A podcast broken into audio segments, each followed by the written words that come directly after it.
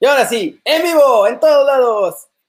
Bueno, pues sí, como les explicaban, la cosa es que el Genk, aunque puede quedar primer lugar de la tabla general corta, el primer criterio de desempate en la Liga de Bélgica fue los puntos que hicieron durante la temporada antes de que empezara el playoff para ser el campeón. Y entonces en ese momento, pues el Brujas le sacaba una ventaja importante al Genk eh, de primero a segundo lugar. Por esa razón es que el Genk no puede ser campeón eh, ya que empataron ayer Brujas. Lástima, porque la verdad es que ese cierre de temporada que tenían estaba feroz. Y bueno, y todavía si le ganan en la última jornada al Brujas, van a quedar arriba del Brujas en la tabla general de los playoffs, pero sin ser campeones.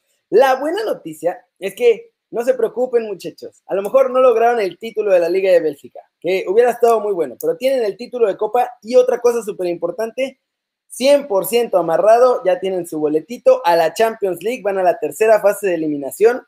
Entonces, podemos irle sumando a Gerardo Arteaga su primer Champions League a partir de la próxima temporada. Esa ya no se la van a quitar, esa ya la amarraron absolutamente. Y pues muy bien, porque así ya vamos a tener, por ahora tenemos a Chucky en la Champions, tenemos a Héctor Herrera en la Champions, eh, salvo que se cambie de equipo, obviamente.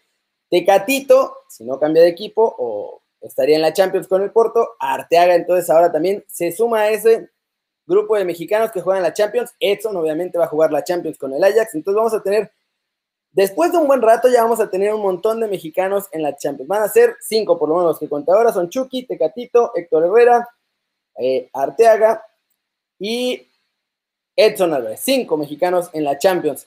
Después de un buen rato que teníamos a uno, a dos, que estábamos ahí y que los gringos nos decían, oh, nosotros tenemos a 17, todos son banca, pero tenemos a 17. Pisuto también va a estar, es cierto, Pisuto también va a estar en la Champions. Eh, lo más probable, digo, salvo que la riegue muy feo el Lille, lo más probable es que salgan campeones ya de Francia en esta última jornada. Eh, y Pisuto va a ser campeón además sin jugar, lo cual está bastante loquísimo, ¿no? Eh, otra cosa importante es que hay que, van a ir al playoff primero.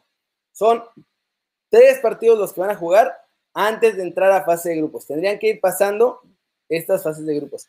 Eric Gutiérrez no lo cuento en la Champions porque Eric se va a cambiar de equipo. Eso ya está confirmadísimo.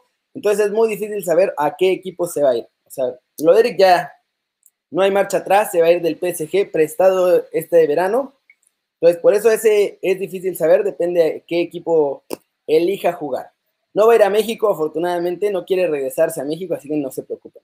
El Dani está de fiesta, por eso es que no está acá mi muchacho. Pero aquí estamos nosotros dándole átomos tranquilamente. Y ahora pues hay que pasar al siguiente, a la siguiente parte de esta transmisión, porque de pronto se nos están quedando sin entrenadores los jugadores mexicanos, muchachos.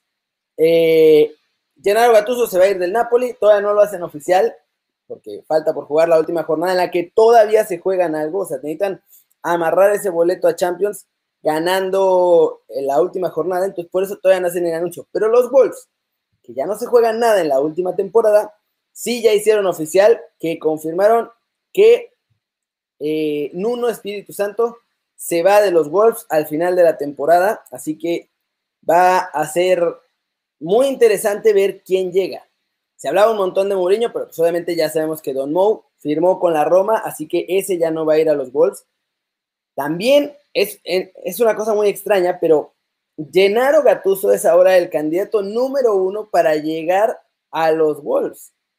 No sé qué tan bueno puede hacer eso, porque no es el mejor entrenador de la historia, claramente lo sabemos, aunque su estilo de juego creo que se adaptaría bien a los Wolves con los jugadores que tiene. Ya tendría a Raúl, porque siempre le gusta tener un 9 de área fuerte, grande, que, haga un montón de juego. Por eso esta temporada el Napoli fichó a Víctor Osimhen.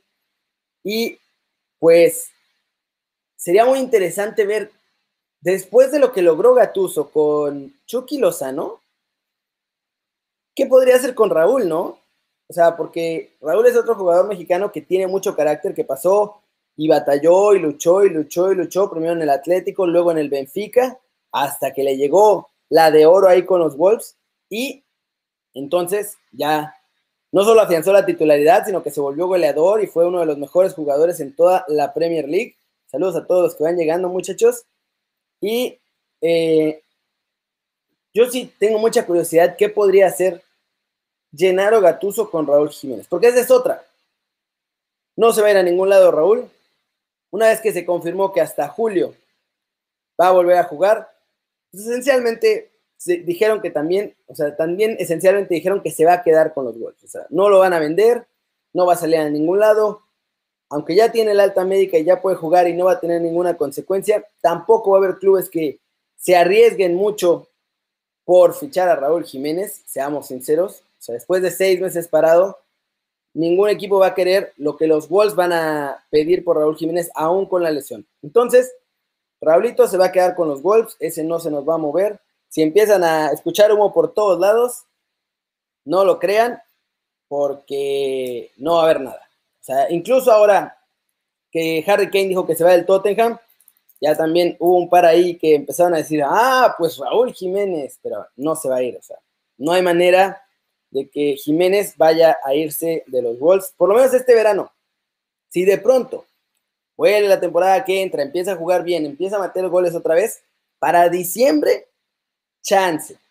Pero igual está muy difícil porque también por la edad, o sea, por la edad ya va a tener 30 años, obviamente como centro delantero, por los precios que se manejan en la Premier, es mucho más difícil eh, terminar o hacer un fichaje importante a esa edad, salvo que seas un crack mundial. Entonces, está complicado. Y ahorita nos vamos a ir a tu, a Ya llevamos 10 minutitos aquí, o 9 minutos aquí.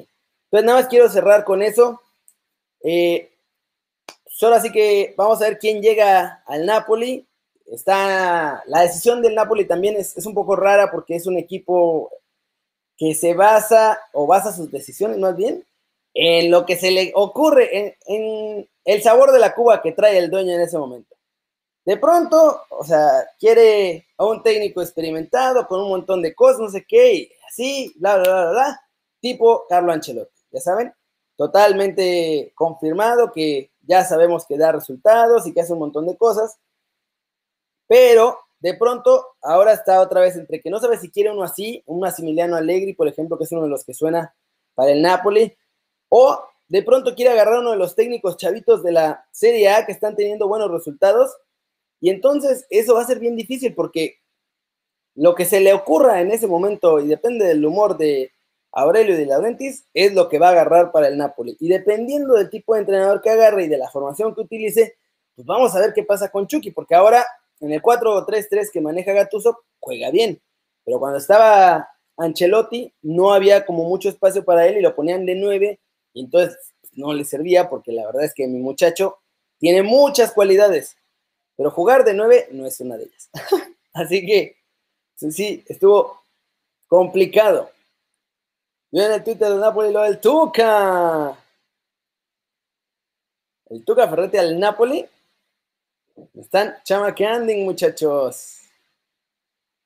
Lo voy a checar solo por si acaso, porque de verdad es que yo no, he visto, yo no he visto ese tweet, así que vamos a ver cómo es el reino del revés. Está, vamos a ver, vamos a ver, vamos a ver. No hay nada, muchachos, no hay nada. Qué grande, ¿ya ven? No, hombre. Estaban queriendo aplicarla. Uno nunca sabe. Es que la verdad es que con el Napoli, uno nunca sabe. ¿eh? O sea, pueden elegir de pronto al entrenador más random de la historia. La neta. Por eso dije, voy a checar, solo por si acaso. Mientras no me, apliquen un jugador japonés, estamos a salvo.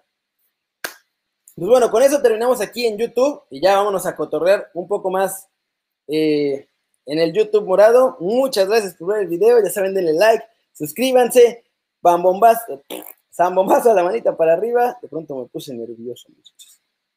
Y aquí nos vemos al ratón vaquero